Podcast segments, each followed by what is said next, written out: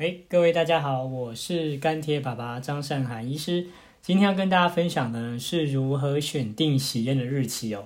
哎，听起来非常跳痛哦。不过谁规定医生做 podcast 就只能讲医疗、药物、健康？那想分享什么就分享什么，不不才是 podcast 的一个真谛吗？好，那我自己其实累积了蛮多的想法跟经验哦。那其实没有蛮多人就是来跟我询问这样子，其实我觉得能够跟大家分享自己这样的经验也是蛮不错的。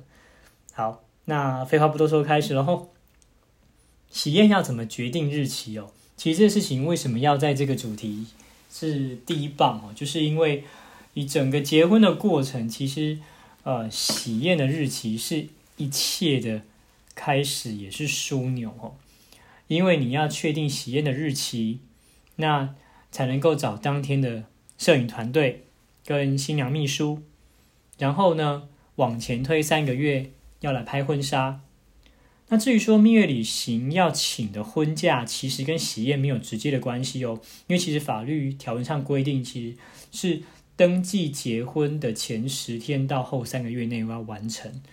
哦，那所以你喜宴办在什么时候，根本就跟蜜月没有差。哦，反而是登记结婚这个法律程序还比较有影响。不过，其实坦白说，喜宴真的要花蛮多时间来筹划的。所以，如果蜜月的时候还需要去联络这些喜宴的大小细节，我觉得其实根本没有休息到。所以，大部分的人做的决定，我觉得也是蛮合理，也是我自己做的决定。哦，就是先登记，再喜宴，后蜜月。哈。那我也很高兴，就是我跟我老婆其实就完全有这样的共识哦。好，那究竟要怎么决定喜宴的日期哦？那当然就是第一个哈，要先决定要请几场哦。那最传统的华人婚礼呢，要分成订婚、喜宴跟归宁三个阶段哦。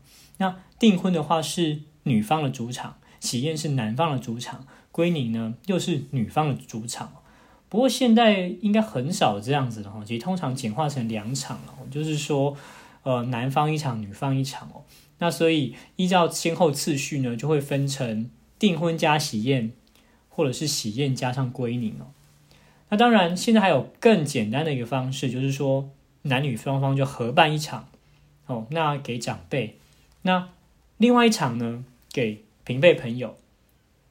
那以上都是可行的方式了哈。那因为很刚好，我跟我老婆其实都是来自同一座城市了哈，所以我们就决定只办一场，也就是所谓的合请哦，就这么一场，好男女合请这样子。那因为当时呃双方的家长其实都在南部然后，那其实我跟我太太当时工作地点是在北部，所以其实有在考虑说不要多办一场给。呃，台北的同事的聚会这样子，不过讨论之后还是作罢因为其实，嗯，如果只是单纯的聚餐，对我们来讲好像就没有刻意必要把它变成婚礼这件事。如果是要喜宴啊、婚礼啊，基本上还是希望双方父母可以到场哦。那如果要到场，就变成要把双方父母都都舟车劳顿到北部来，这样实在是对爸妈讲太累了哦。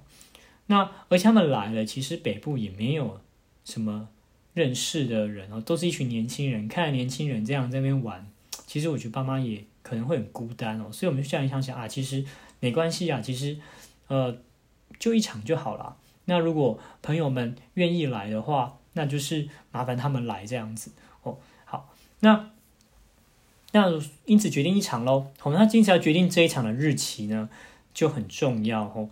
那第。接下来就要考虑双方的工作性质，哈，因为呃，我们当时都在规划的时候呢，都是第三年的住院医师，那其实要轮值第一线轮值夜班哦，那还有加护病房哦，其实非常非常的忙，也非常非常累，所以我们就有志一同决定说啊，那我们等我们第三年住院医师结束之后，进到次专科哦，成为我们的啊 fellowship，也就是所谓的研修医师的时候。那呃，这个详情就呃，请看我前面几集吼，来再介绍，就是呃整个医师的呃生涯的过程吼，会提到这些制度了吼。好，那同时呢，就是说呃一这个一年的筹备期，其实也可以显得比较从容自在吼。那其实现在其实，在录 podcast 的时候，其实想起来真的是一个正确的决定吼。好，那把这件事情呢，呃。决定在一年后合请，吼，这两个讯息呢，呃，分别告知双方的父母获得同意之后呢，那就开始翻农民历，好，那其实没有人规定要翻农民历啦，就是其实如果不忌讳的话，其实你就找一个自己想要的时间就要就好了。那不过我们自己是抱着宁可信其有的态度了，吼，那谨慎的去比对了纸本跟网络总共四份农民历，吼，那其实蛮惊讶的，吼，竟然在。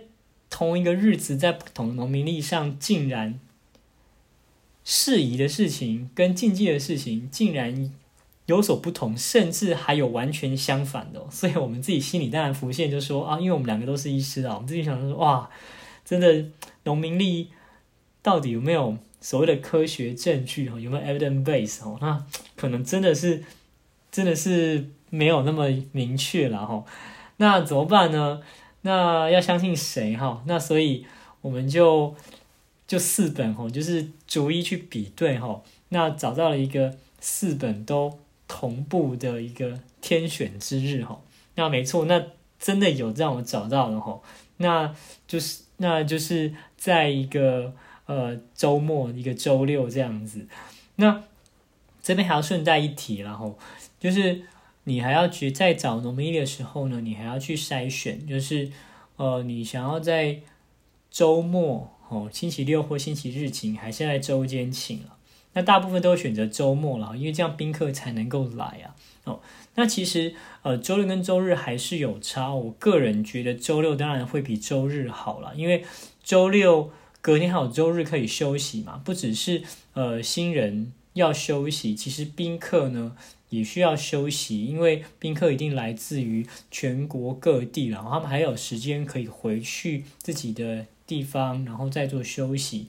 然后再就是说，如果呃还有所谓的 after party 哦，就是你如果很喜宴做，其实像我自己其实是有了哦，就是喜宴结束之后呢，晚上还找一群超级好妈吉，然后就是去个居酒屋啊，或者是什么酒吧，那就是。玩通宵这样子哈，那隔天你大家都睡死哈，我们这里还是要假日当然比较好。所以如果能够真的找到呃星期六哦，那我觉得会是会是蛮好的。所以我自己的婚宴呢，其实就是在呃我决我们决定之后的三百九十六天哦，所以其实有蛮丰沛的一个筹备的时间哦。好，那接下来呢会有几集的时间呢，来跟大家。分享哦，在这三百九十六天呢，那我跟我太太呢，到底怎么样去仔细的规划呃婚礼的一切哈？不只是婚礼当天哦，整个结婚的一切，其实我们都做了蛮有心得的哈。